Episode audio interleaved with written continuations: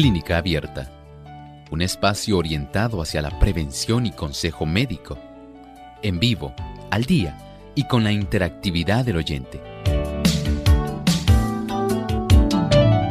Clínica Abierta, poniendo al doctor a su alcance para un diálogo claro y honesto, porque nos importa su bienestar y salud.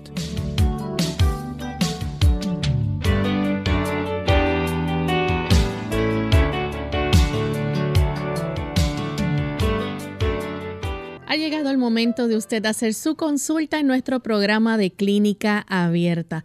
Una vez más, brindamos esta oportunidad para que ustedes amigos se puedan comunicar a nuestro programa y puedan hacer sus preguntas. No importa de qué tema sean, hoy tenemos tema libre, así que pueden participar ya sea a través del chat, a través del Facebook Live en vivo durante esta hora y también aquellos amigos que les gusta comunicarse a través de la vía telefónica. Nuestro cuadro está totalmente disponible para que desde ya puedan comenzar a participar. Agradecemos a todos por la sintonía que nos brindan y esperamos que puedan disfrutar de nuestro programa en el día de hoy. Recordamos las líneas telefónicas para aquellos amigos que nos sintonizan y están en otros países. Pueden comunicarse a través del 1787 282 5990 y el 1787 763-7100. Si usted también se encuentra en los Estados Unidos, recuerde que puede comunicarse a través del 1866-920-9765. Y aquí localmente en Puerto Rico, pueden hacerlo a través del 787-303. 0101. Si usted está sintonizando a través de nuestras plataformas digitales, les recordamos que pueden acceder a nuestra página web radiosol.org en vivo a través del chat. Pueden hacer su pregunta durante esta hora y en el Facebook Live nos buscan por Radio Sol 98.3 FM. Con mucho gusto, nuestros técnicos y eh, personal de Clínica Abierta puede asistirles con sus preguntas.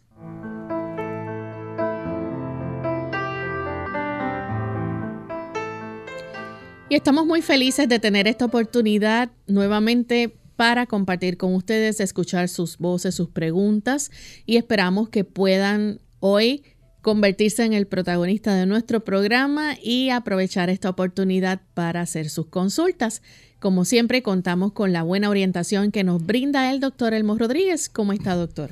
Muy bien. ¿Y Lorraine, cómo se encuentra hoy? Muy bien también. Qué bueno, qué agradable también contar con la sintonía de nuestros amigos de Clínica Abierta, a quienes en esta hora agradecemos el hecho de que ustedes puedan estar con nosotros en este espacio de tiempo. Así es. Y antes de comenzar a recibir cada una de sus llamadas, queremos compartirles el pensamiento saludable, porque la salud mental también es importante y la espiritual. Vamos a escuchar. Además de cuidar tu salud física, cuidamos tu salud mental. Este es el pensamiento saludable en clínica abierta.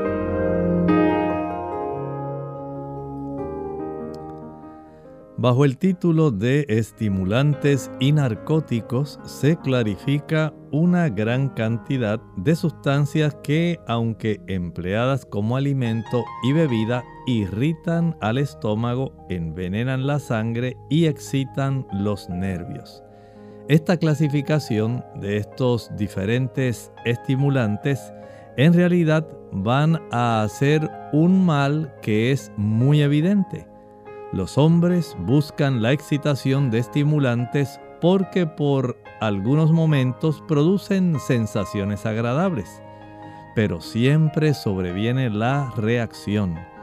El uso de estimulantes antinaturales lleva siempre al exceso y es un agente activo para provocar la degeneración y el decaimiento físico.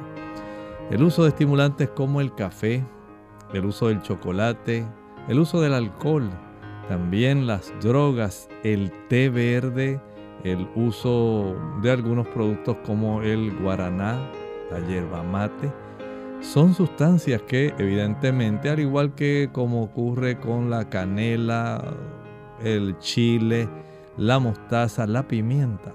Son sustancias que son estimulantes que van a tener un efecto en el sistema nervioso central que puede ser de dos vías. Por un lado, producen una sensación que ayuda para que las personas generen ansiedad, pero después facilitan el desarrollo de la depresión.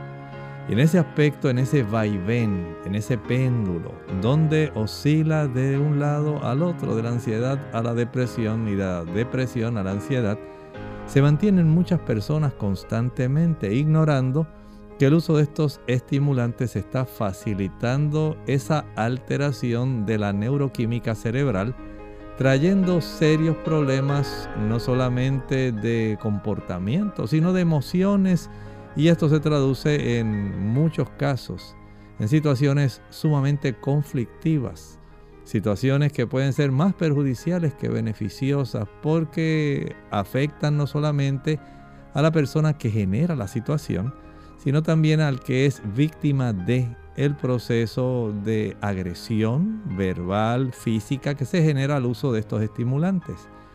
Seamos muy cuidadosos cuando Dios nos hace una advertencia respecto al uso de estas sustancias, debemos nosotros evitarlas.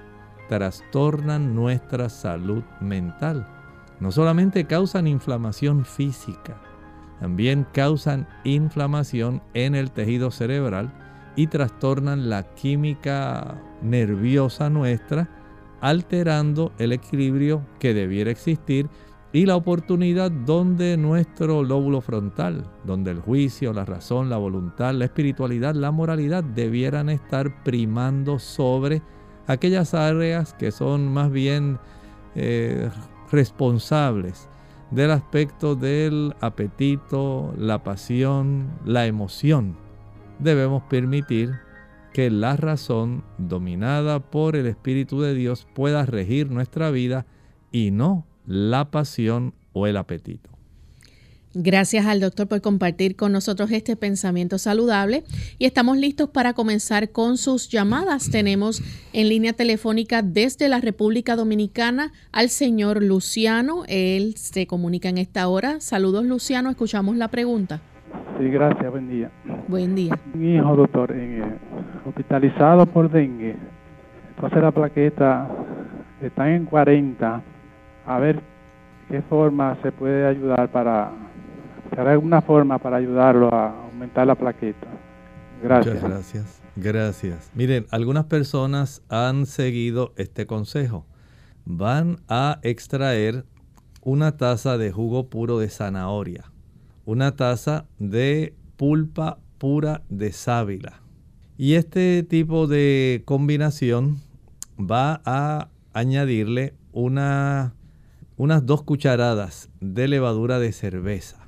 Esto lo va a mezclar muy bien y una vez eh, mezcle bien adecuadamente estos ingredientes, va a procurar que él utilice media taza de ese preparado cuatro veces al día. Es decir, va a tomar media taza en ayuno por la mañana, media taza a eso de las 9, 10 de la mañana, nuevamente a las 3 y otra vez a las 7 de la noche.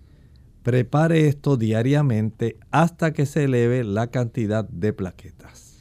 Tenemos entonces a Edith que se comunica desde el pueblo de Juncos. Adelante Edith, escuchamos la pregunta. Bienvenida.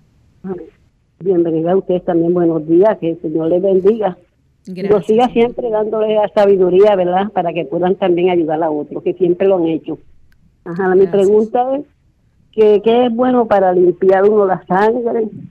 Entonces, otra es que para que orino y a veces se me aguanta el orín, vuelvo y tengo que esperar así sucesivamente. Y para la, ¿qué es bueno comer para cuando uno tiene tiroides? Muy bien. Bueno, antes de continuar con Edith, vamos a añadir, faltó un ingrediente a nuestro amigo que quiere elevarle a su hijo la cantidad de plaquetas. Luciano. Sí, Luciano, le hablamos de la taza de jugo de zanahoria, de la taza de pulpa de sábila y una taza de jugo de china o de naranjas dulces. Esos tres líquidos una taza de cada uno, y le añade las dos cucharadas de levadura de cerveza. Y va a tomar las cuatro medias tazas. Esto lo va a preparar, básicamente le va a durar un día y medio y vuelve nuevamente a preparar para la otra mitad del segundo día y el tercer día. Y de esta manera eh, va a continuar, como le dije, eh, tomándolo hasta que le practiquen nuevamente la cifra de plaquetas y se asegure de que van incrementando. En cuanto a nuestra amiga, la primera solicitud que hizo fue relativa a algo para limpiar la sangre, ¿verdad? Bueno, es algo relativamente fácil. En primer lugar, hay varias formas muy sencillas. Por ejemplo, el practicar un ayuno. Hay personas que sencillamente con hacer un ayuno de 24 horas, nada de desayuno, nada de almuerzo, nada de cena. Y lo que hacen es tomar solamente agua. Esta es una excelente forma de usted poder limpiar su sangre. Es muy bueno. Es una forma sencilla. Otras personas lo hacen tan solo comiendo frutas. Frutas nada más pueden adoptar, por ejemplo, el consumo de uvas, uvas moradas. La puede consumir una libra de uvas, medio kilo, en lugar de desayuno, medio kilo o una libra en lugar del almuerzo y medio kilo o una libra en lugar de la cena. Y esto lo practica durante tres días consecutivos. El uso de estas uvas y agua, nada más.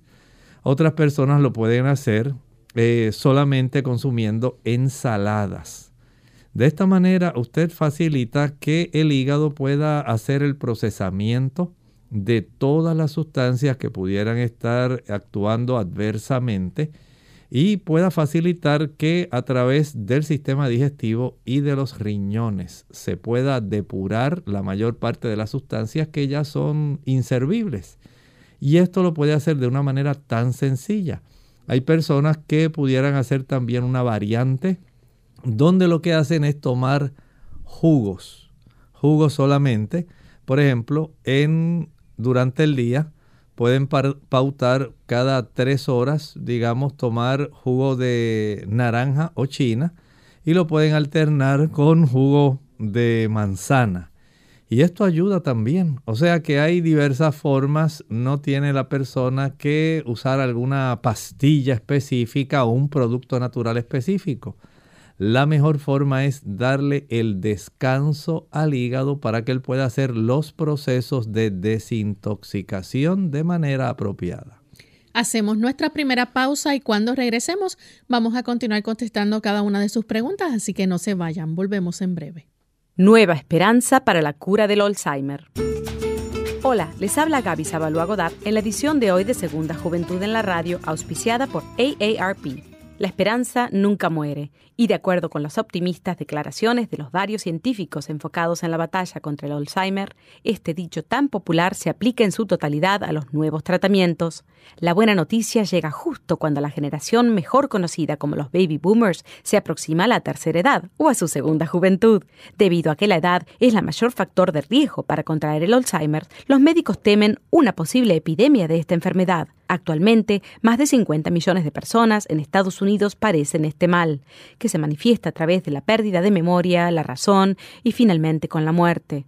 Hoy por hoy los tratamientos disponibles solo ayudan con los síntomas. Sin embargo, los especialistas están confiados en que la nueva generación de medicamentos atacará de forma directa la causa del padecimiento. Los científicos, después de 20 años de investigación, se consideran en un punto donde entienden mejor los mecanismos de la enfermedad y donde las probabilidades de lograr una terapia exitosa contra la misma son bastante altas. Por supuesto que lo ideal es identificar la enfermedad en sus fases tempranas y poder combatir los síntomas antes de que aparezcan. El patrocinio de AARP hace posible nuestro programa. Para más información, visite www.aarpsegundajuventud.org. El agua ayuda a regular los niveles de acidez en el cuerpo. También retarda los procesos de envejecimiento ya que su consumo mantiene la belleza del cabello, las uñas y la piel. Pero esta mañana te hablaré de su función como protector. Estudios recientes llevados a cabo en la Universidad de Harvard han concluido que la ingesta de agua en cantidades apropiadas reduce un 45% el riesgo de cáncer de colon y la mitad de las probabilidades de desarrollar cáncer de vejiga. Debido a que la deficiente hidratación concentra mayor cantidad de toxinas cancerígenas en estos órganos. Investigadores de la Universidad de Buffalo en Nueva York comprobaron que el ingerir agua suficiente hidrata las mucosas que recubren la nariz, garganta, bronquios y pulmones, disminuyendo las probabilidades de infecciones virales como la gripe común o la influenza infecciones bacterianas y en los asmáticos la posibilidad de sufrir un ataque agudo. Todo esto con el simple hábito de tomar agua. Esta semana vamos a hacernos el firme propósito de disminuir el consumo de las bebidas azucaradas y si es posible eliminarlas de nuestra dieta. Además, vamos a continuar con nuestro plan de tomar al menos 5 vasos de agua al día. Soy la doctora Neri Martínez y nos vemos en nuestras cápsulas de Más Salud.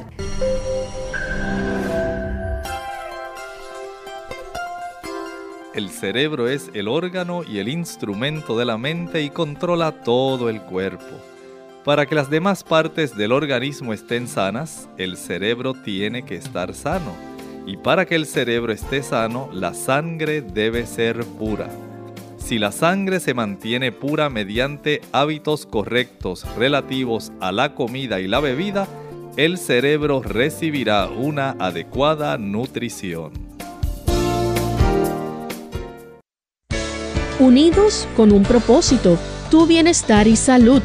Es el momento de hacer tu pregunta llamando al 787-303-0101 para Puerto Rico, Estados Unidos 1-866-920-9765 y llamadas internacionales al 787-763-7100 o al 787-282-5990.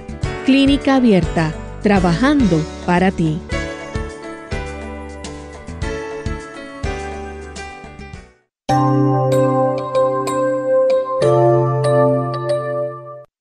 Ya estamos de vuelta en Clínica Abierta, amigos, y continuamos contestando sus consultas. Tenemos a Nélida, se comunica desde San Sebastián, Puerto Rico. Adelante, Nélida. Buenos días. Saludos, adelante.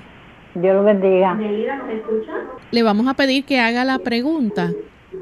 No escuche la radio en este momento y haga la pregunta. Nélida, por favor, le vamos a pedir que haga la... Es que tengo, yo me hice un estudio de la garganta entonces haré con nódulos la garganta. ¿Qué podía el doctor recetarme para eso? Nélida, disculpe la interrupción. ¿Los nódulos son en las cuerdas vocales o en la tiroides? No, porque yo, el estudio que me hicieron, todo salió, porque no tengo nada mal, gracias a Dios, pero nada, no, no, ella, me, la doctora me dijo, no es lo, no, no tengo tiroide, no es. Es unos nódulos en la garganta, me dijo ella. No, no sabe si ella quiso decir algunos ganglios linfáticos en su garganta. No. Ni le especificó en qué lugar eh, de la garganta serían la presencia de esos nódulos. No sé, porque ahí en el estudio que me hicieron, pues hay tantos y tantos números. Entonces ella me dijo de que tiene unos nódulos eso fue lo que me dijo ella. Bueno, está bien, muchas gracias. Bueno, sí, de acuerdo a lo que usted nos relata, no son en la glándula tiroides. Muchas personas le llaman nódulos a ganglios linfáticos. En ocasiones se pueden desarrollar nódulos en las cuerdas vocales, pero los ganglios linfáticos, que son básicamente estaciones de patrullaje de nuestro sistema inmunológico. Pueden ayudar para combatir diversos tipos de infecciones, ya sean en el área local por motivo de bacterias que son abundantes, por motivos de virus, pero en ocasiones pueden aumentar la cantidad si hay algún trastorno que afecte el sistema de defensas de nuestro cuerpo. Y en ese tipo de situación se debe esto revisar con un análisis sanguíneo para saber cómo está la totalidad de glóbulos blancos y la distribución de los mismos. Una vez eso se pueda determinar, entonces podemos, eh, después de inspeccionar el área de la garganta, la ubicación de esos nódulos, ya uno puede ir eh, haciendo un diagnóstico presuntivo. ¿Qué cosa pudiera ser la causante del problema? Pero hay que tener alguna información adicional, hay que revisar físicamente para entonces proceder a trabajar eh, con un tratamiento que sea adecuado. Si usted pudiera conseguir más información, eso nos ayudaría. Tenemos entonces una anónima que nos llama de Moca, Puerto Rico. Adelante, anónima. Para que yo quiero ser médico. anónima. También me da, Dios le bendiga y buenos días. Buen día. Este, que yo tengo este, de noche me da mucho picor en todo el cuerpo, de, me da de, de, la cabeza hasta los pies. De día me da un poquito, pero de noche, cuando voy a dormir, este, empieza a darme picor. A ver si se me daba algo para, pues, para sostenerme, porque me molesta mucho y casi no me deja dormir. Dios le bendiga y gracias. Gracias. Mire, el picor en las personas puede tener varias causas. Es muy probable que sea por fármacos. Algunos medicamentos estimulan el desarrollo de picor. También hay situaciones donde la elevación de los triglicéridos puede estar causando picor en el cuerpo. Las personas también que tienen elevación de la glucosa sanguínea, esto puede causar también elevación de picor. Hay personas que tienen un sistema muy pobre de eliminación en el hígado a través del hígado y de los riñones la permanencia de toxinas circulando en la sangre, sea por causas de toxinas que se generan por procesamiento de algunos alimentos o también de medicamentos. Esto puede causar picor. Algunas personas que se bañan con agua que tiene una cantidad o una concentración de cloro más elevada, esto también puede causar picor el tener una circulación superficial de la dermis que no esté activa, especialmente si usted es de esas personas que no sudan, ahí ya tiene otra causa de picor. Vea que hay una diversidad, no sabemos por qué usted tiene este picor, entendemos que esa es su razón de hacer esta consulta, pero sería bueno que usted pudiera comenzar a pensar entre las causas que he mencionado, cuál pudiera ser la más probable que usted esté facilitando que esto se desarrolle. Hay ocasiones cuando el jabón que usted usa para lavar puede también ocasionar irritación en la piel y puede causar picor. En las personas que tienen sangre muy espesa, una sangre que no está bien diluida, porque usted casi no toma agua. Puede generarse picor. La falta de ejercicio para abrir más la circulación de la piel puede causar picor. Un remedio sencillo para poder ayudarla, vaya y cuando le toque bañarse, comience con agua tibia, se enjabona y se enjuaga su cuerpo entero con agua fría. Haga esto cada vez que vaya a bañarse y al finalizar, mientras está húmeda, va a friccionarse con sal molida, sal fina, sal eh, que sea granulada finamente. Esa sal ayuda a estimular si usted se la fricciona, no es que se la unte, es que se friccione con la mano, se eche sal mientras su piel está húmeda, no lo haga si se ha secado debe estar húmeda, recién bañada, después que se enjuagó, que se quitó el jabón. Ahora proceda a friccionarse con esta sal fina y esto va a ayudar para que comiencen los poros a abrirse. Una vez ya se friccione todo el cuerpo con sal fina, entonces va a enjuagarse nuevamente con agua a temperatura normal, a temperatura ambiente. Esto ayuda a eliminar la sal. Ahora seque con mucho cuidado y puede aplicar pulpa de sábila pura. Es decir, antes de entrar al baño, usted va a licuar una taza de pulpa de sábila sin añadirle agua. No le añada agua ni le añada ningún otro líquido, solamente sábila. Esta sábila una vez la licúe, la puede refrigerar y una vez ya esté lista, entonces usted puede, antes de ir a bañarse, la busca en el refrigerador o en la nevera, lleva su frasco al área del baño, y una vez se bañe, que haya sometido este proceso al uso de agua alternada, fría y caliente, con el jabón, se lo enjuaga, mientras está húmeda se fricciona con sal, se quita esa sal enjuagándose nuevamente con agua a temperatura ambiente, seque su cuerpo y ahora sumerja su mano en el, la pulpa de sábila que ya está frita, se la riega en todo su cuerpo, espere a que se seque y procede entonces a vestirse. De esta manera entiendo que debe mejorar mucho su picor. Bien, vamos a hacer nuestra segunda pausa. Al regreso continuaremos contestando más preguntas.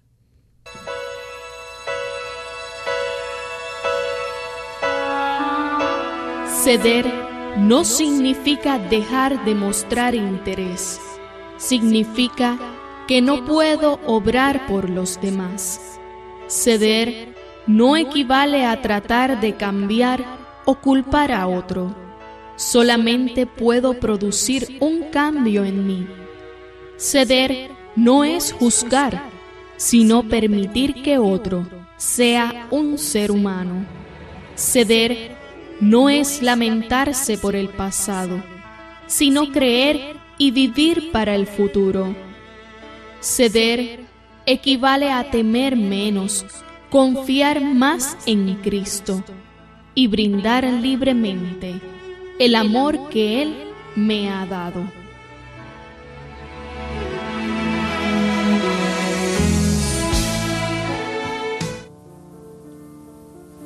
¿Qué otro libro ha influido tanto en las mejores obras artísticas, literarias y musicales, así como en la jurisprudencia? ¿Qué otro libro se ha copiado a mano durante miles de años y sin embargo nos ha llegado esencialmente como se escribió? ¿Qué otro libro ha inspirado tanto altruismo que haya habido personas dispuestas a pasar penalidades y hasta arriesgar la vida a fin de traducirlo? ¿Qué otro libro se ha traducido a más de 2.100 idiomas y por tanto está al alcance de más del 90% de la humanidad. ¿Qué otro libro menciona hechos científicos que no se descubrieron hasta muchos siglos después? ¿Qué otro libro contiene principios eternos que puedan ayudar a mejorar la vida de gente de toda raza, etnia y nación? ¿Qué otro libro contiene predicciones precisas que la historia corrobore que se han cumplido? ¿no valdría la pena examinar dicho libro? El libro es la Biblia. Léela y lo comprobarás. Clínica Abierta. Ya estamos de vuelta en Clínica Abierta, amigos, y tenemos entonces a Irma. Ella se comunica desde Salinas. Adelante, Irma, con la consulta. Buenos días. Buen día. Gracias por atenderla. Es que tengo una nena de 5 años que el médico le, diagnostica rinitis, pero lleva de, como 6 meses que está con eso, que le, se le acaba, vuelve a las dos semanas y revienta. El doctor le receta Giltus y, y Panadol, nada más. Y yo no entiendo que eso le haga ningún bien a ella ni le ayude Así que no, no sé qué hacer ya. Estoy por, por, por, solicitar una, cita con un otorringo, pero entonces la mamá me dice que no, porque ella lo que va a solicitar es por un neumólogo. no entiendo, porque si ella tiene rinitis, que es de la cabeza o de una garganta, necesita un homólogo. Usted me dirá, gracias. Se escucha por la radio. Muchas gracias. Sí, comprendemos su preocupación. Eh, en realidad, el aspecto de la rinitis, eh, usted tiene razón, compete más al aspecto de la zona que tiene que ver con el sistema respiratorio superior. Y en ese sentido, hay algunas cosas que usted puede compartir con su mamá, la mamá de la muchachita, de tal manera que la mamá pueda hacer algunos cambios. Por ejemplo, una causa de esta rinitis muy frecuente, podemos hablar de los productos azucarados. Mientras mayor sea la ingesta de productos azucarados, el sistema inmunológico de ella no va a funcionar adecuadamente y la cantidad de células que producen histamina son células que tenemos en la mucosa nasal. Estas células, digamos, ante la ausencia, digamos, de carotenoides, eh, digamos, si la niña no le gusta consumir calabaza, mango, zanahorias, espinacas, esos son productos que van a producir sustancias que son precursoras de la vitamina A. Si ella no ingiere esas sustancias, no va a tener la fortaleza necesaria en la mucosa respiratoria superior para poder evitar ese tipo de reacción alérgica tan frecuente. Igualmente ocurre cuando las personas no consumen suficiente vitamina C. Hay que consumir, no estoy hablando de los suplementos ni del el vaso de jugo de china o de naranja. Por ejemplo, ella debe comer una mayor cantidad de naranjas, de mandarinas, tamarindos, parchas, toronja, kiwis, son productos que van a brindar una buena cantidad de vitamina C.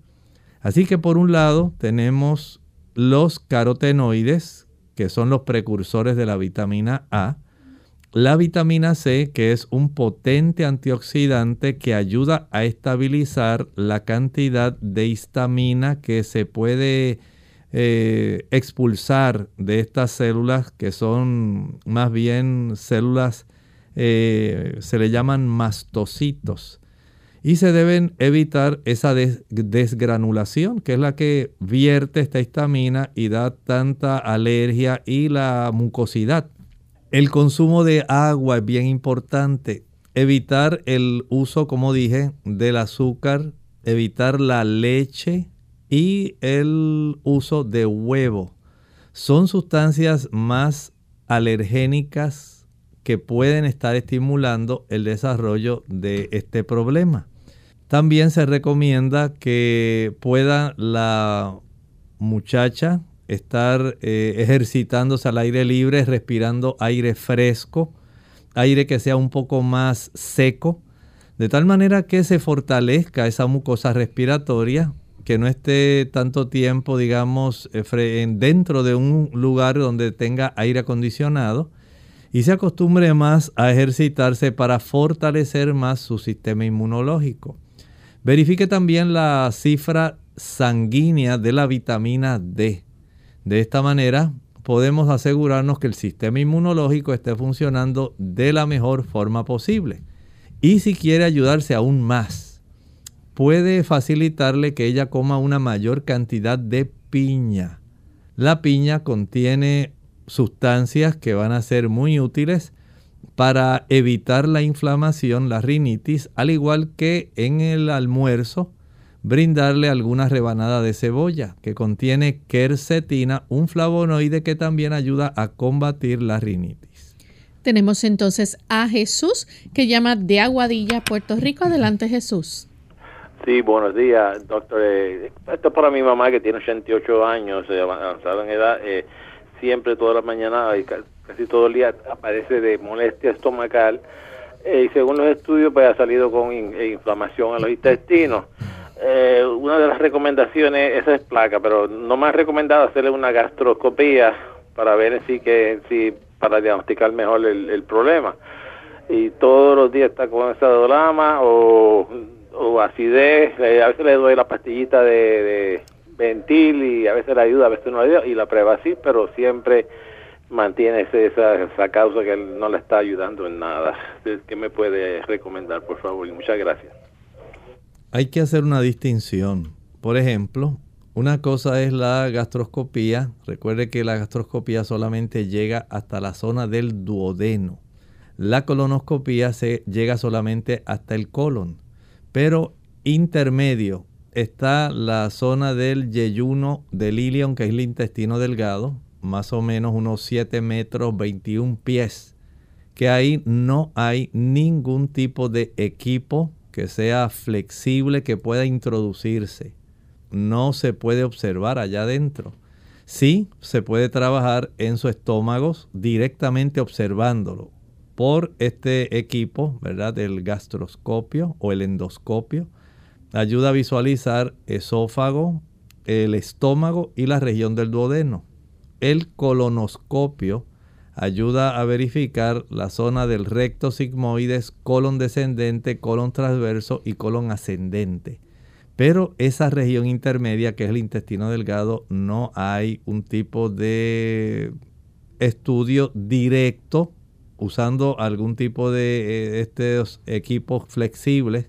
A veces se usan unas cámaras especiales para verificar el tránsito intestinal y poder detectar si hubiera algún tipo de sangrado o alguna cosa así.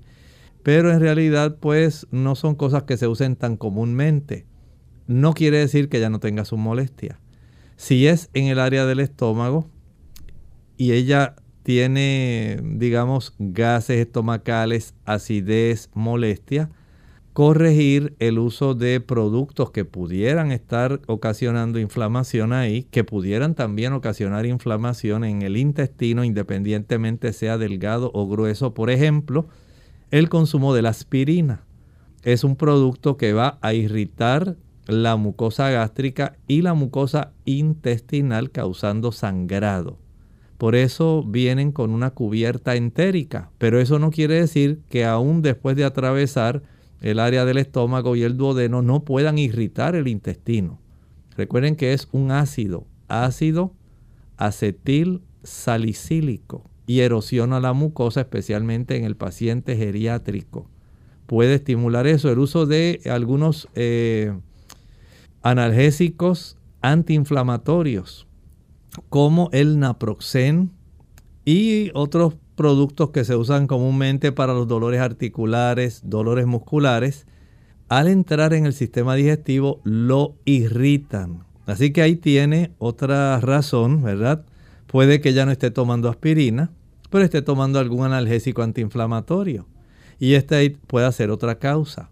Otra causa puede ser el uso del café. El café irrita muchísimo el sistema digestivo, más de lo que las personas se imaginan el chile, el pique, el ají picante, la canela, los clavos, la nuez moscada, la pimienta, la mostaza, el vinagre. Son productos que irritan. Descartar esos productos va a facilitar que usted tenga un proceso de recuperación. El consumir, digamos, una cucharada de pulpa de sábila entre comidas. Estoy hablando de eso de las 10 de la mañana, otra cucharada a eso de las 2, 3 de la tarde y la otra a eso de las 7, 8 de la noche. Ayuda a ir reduciendo inflamación. Hay plantas que si se prepara té de ellas, por ejemplo, el llantén, lantén, plántago mayor, ayuda a reducir la inflamación. Son productos muy apropiados que pueden ayudar a reducir este problema. Pero lo primero es indagar. Vaya con su gastroenterólogo, deje que él haga preguntas, que él palpe y que él pueda tener una sospecha de qué es lo que pudiera estar ocurriendo para poder beneficiarle. A través del chat tenemos un anónimo dominicana Dice 53 años, mi nivel de azúcar me salió en 105. ¿Cómo puedo bajar eso? Podemos hacerlo muy cómodamente adaptándose a una regulación de la frecuencia de las comidas. Por ejemplo, desayunar siempre a las 7 de la mañana, almorzar a las 12 y cenar a las 5. No ingiera alimento después de las 6 de la tarde. Al usted dejar ese lapso de unas 12, 13 horas hasta la mañana siguiente sin comer nada, ni algún trozo de bizcocho, ni consumir algún mamey zapote, ni tomar jugo de granadillo, ni comerse un trozo de pizza después de esa hora. Esto ayudará para que en la mañana usted tenga una cifra de glucosa que sea normal. Si se pone a comer algo antes de acostarse o usted consume comida pesada después de ese horario, la probabilidad de que usted siga elevando esa glucosa sanguínea va a ser una realidad. Después que cene, de una caminata de 20, 25 minutos a un paso tolerable como un paseo. Y acostúmbrese a evitar tomar jugos, aunque sean líquidos, después de esa hora. Tome agua y notará una diferencia en la cifra de glucosa sanguínea en ayuno cada mañana. Tenemos entonces a Claudia. Ella, su consulta es qué puede tomar o hacer para calmar la ansiedad por nervios y preocupación. Claudia, siempre es necesario trabajar con el problema que le está causando la ansiedad, la preocupación. Eso hay que resolverlo. ¿Qué situaciones usted sigue pensando, meditando en ellas? De tal manera que esto sigue lacerando su estima, sigue lacerando su integridad emocional. Si es algo que usted debe confesarle al Señor, si es algo que usted debe arreglar alguna situación porque ha habido algún malentendido, siempre es útil estar en paz, no solamente con Dios, sino con el prójimo. El Señor está dispuesto a beneficiarle, ayudarle. Él quiere darle paz. Hay en la escritura algunos pasajes como Isaías 26.3 que cuando nosotros meditamos en el Señor, Él se encarga de darnos paz, mucha paz el Señor nos dará cuando nosotros hacemos su voluntad. En la medida que meditamos en Dios, Él se encarga de darnos paz. Pero si usted es de las que quiere arreglar los problemas usted sola, por su cuenta, a su estilo, en el momento que usted quiere, como usted quiere, entonces ya tenemos problemas. Mire, por ejemplo, aquí cuando nosotros buscamos en la escritura, podemos tener la bendición, el beneficio de ver entonces cómo el Señor puede intervenir si nosotros le damos la oportunidad. Dice aquí en la Sagrada Escritura, tú guardarás en completa paz aquel cuyo pensamiento en ti persevera, porque en ti se ha confiado, dice Isaías 26.3. El Señor quiere que tengamos paz. Si no hay paz en el corazón, nuestras emociones no van a ser emociones sosegadas. Van a ser emociones de ansiedad, tensión, dificultad, combatividad. Y el tener esa paz en el corazón ayuda. Si usted necesita también la asistencia de algún profesional mm, de la psicología. Esto pudiera ser útil. Hay personas que logran bajar niveles de tensión cuando se ejercitan. El ejercicio es una válvula de escape para las tensiones que se acumulan. Igual hay personas que han tenido beneficio al consumir, por ejemplo, algunas cápsulas de raíz de valeriana con té de manzanilla. Eso ayuda, pero recuerden, no va a la raíz del problema. Entonces, tener una, a un profesional de la salud mental que le pueda ayudar en ese aspecto y le pueda orientar en cómo usted puede tener el beneficio de tener paz en su corazón, ayuda a subsanar una gran cantidad de estas dificultades. La siguiente consulta la hace María Santos. Ella nos escribe diciendo, es de la República Dominicana, tiene 52 años y quiere saber si la pastilla Felemin o Comfort dice para la menopausia si no tiene efectos secundarios. Bueno, agradezco su confianza en hacernos la consulta, pero no conozco ese producto. Tendría que indagar, Lorraine. Vamos a tomar este tipo de nombre Feleme Comfort. No sé si tal vez era female comfort, pero hay que indagar a ver si está esa designación correcta, ¿verdad? Para poder ayudarla, si es posible, en el día de mañana. Tenemos entonces a Catalina. Eh, ella dice que se realizó unos exámenes, salieron las transaminasas en 34.3 el ALT, el AST 22.5, GGT 12.9, antígeno de superficie, VHB positivo, hepatitis anticore total positivo. Dice que en el 2019 le habían detectado que estuvo en contacto con el virus, estaba embarazada, el infectólogo le dio de alta y autorizó la cesárea a su bebé, se le aplicó la vacuna al nacer y su examen dio negativo y su padre también. Quiere saber si está enferma actualmente con esos valores que le salieron o cómo le puede interpretar estos exámenes. Bueno, en realidad recuerde que esto se los debe llevar a su ginecólogo, pero desde el punto de vista así eh, somero, podemos entender que está adecuadamente las cifras de esas eh, transaminasas. Y entiendo que si quiere ser más específico, podría ser las eh, inmunoglobulinas, específicamente para este virus de la hepatitis, la inmunoglobulina G, la inmunoglobulina A, para detectar qué está ocurriendo eh, en esta situación, eh, la M, perdón, la M y la G, para verificar que no haya una actividad, pero desde el punto de vista estricto de las transaminasas veo que están en cifras adecuadas. Bien, la siguiente consulta la hace Ana. Su hermana tiene cáncer de mama. ¿Qué hacer para que mantenga los niveles de glóbulos blancos y las defensas altas? Bueno, no nos especifica qué tratamiento le están brindando. No sé si le han hecho algún tipo de lumpectomía parcial, si le hicieron mastectomía, si la han sometido a algún tipo de quimioterapia, si le están brindando una combinación inicialmente de radio y después quimio. No especifica nada, solamente que le han reducido la cifra de los glóbulos blancos y de una manera presuntiva pienso que entonces está en una quimioterapia porque tiende a reducir la cifra de los glóbulos blancos. En este sentido pudiéramos recomendar que para que esto pudiera mejorar, siendo asumiendo, asumiendo que ella está en ese proceso de eh, el uso de la quimioterapia, el que ella pueda fortalecer su organismo aumentando la ingesta de antioxidantes.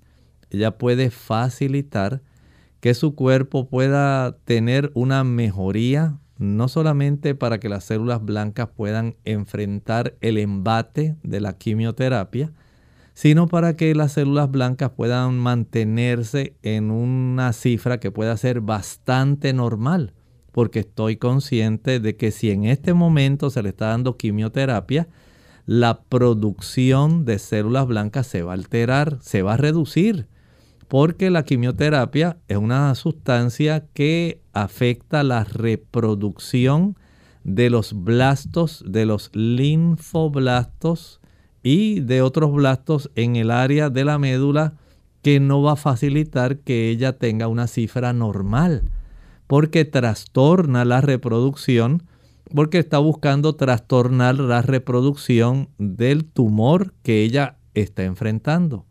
Y lamentablemente, pues se afecta el tumor, las células que son malignas, pero se afectan también las células benignas. Entonces tenemos una situación donde ella trata de aniquilar lo que le está haciendo daño, pero lamentablemente ese mismo tipo de producto afecta la reproducción de las células que son buenas. Y esto es algo real. Desde ese ángulo, hablamos de los antioxidantes, debe aumentar el consumo de, por ejemplo, celery, berenjena, berro, brócoli, cebolla, col, repollo, coliflor, espárrago, espinaca, germinados, habichuelas, lechuga, maíz tierno, pepinillo, perejil, quimbombó, allá lo conocen como molondrón, rábanos, zanahoria, tomate. Mientras mayor sea el consumo de estos vegetales o una combinación de estos vegetales para preparar un jugo antioxidante, esto puede fortalecer esa médula para que el proceso de la quimioterapia no produzca un embate tan fuerte contra estos blastos, estos linfoblastos, de tal manera que puedan aumentar y ella conservar su funcionalidad. Así que hay que enfocar más este ángulo en la ingesta de estos antioxidantes. Bien, ya hemos llegado entonces al final de esta edición. Agradecemos a todos los amigos que participaron en esta ocasión, aquellos que no pudieron hacer su pregunta. Les recordamos que mañana nuevamente tienen la oportunidad de hacer las consultas. Así que vamos entonces a cerrar esta edición con este pensamiento bíblico final. El pensamiento bíblico, hemos estado analizando el capítulo 18 del libro de Apocalipsis. Y dice el versículo 9, y los reyes de la tierra que han fornicado con ella, y con ella han vivido en deleites, llorarán y harán lamentación sobre ella cuando vean el humo de su incendio. De esta manera, el Señor comienza entonces a detallar una condenación. Hay en realidad unas consecuencias por el mal que ha hecho esta dama adúltera una dama fornicaria, una dama que ha cometido una fornicación doble. Por un lado, dice que es cristiana, pero en realidad se ha alejado de las enseñanzas del cristianismo. Se ha adherido a las costumbres, a las tradiciones, a las supersticiones por encima de la enseñanza bíblica. Y ha trastornado todo porque se ha llenado de idolatría, ha enseñado a las personas a ser idólatras y además ha fornicado con los reyes de la tierra. Quiere decir que se ha aliado, ha buscado el apoyo de los reyes de la tierra. Por eso cuando usted comienza a leer en relación a esta dama de Babilonia la Grande, la madre de todas las rameras, eso es lo que dice la Biblia usted encontrará que hay esta unión que es político-religiosa. Eso lo llama fornicación. Y el Señor en su palabra, el mismo Jesús dijo, la separación es real y es inevitable. A César lo que es de César, a Dios lo que es de Dios. Pero cuando se quiere amalgamar el poder religioso y se quiere sustentar ese poder religioso mediante el poder político para forzar la creencia, para forzar el aspecto de cómo usted debe adorar, cómo se debe mantener esa libertad de conciencia, cómo usted puede mantener la libertad de adoración sin que sea obligada ni forzada. Eso, de eso es que estamos hablando.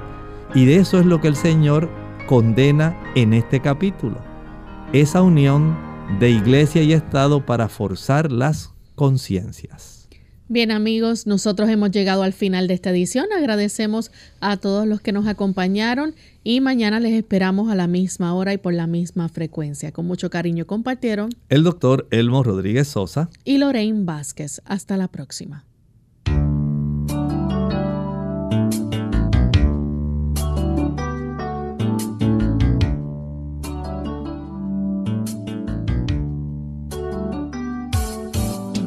Clínica abierta. No es nuestra intención sustituir el diagnóstico médico. Antes de poner en práctica cualquier consejo brindado en este programa, usted debe consultar con su médico. Hasta la próxima.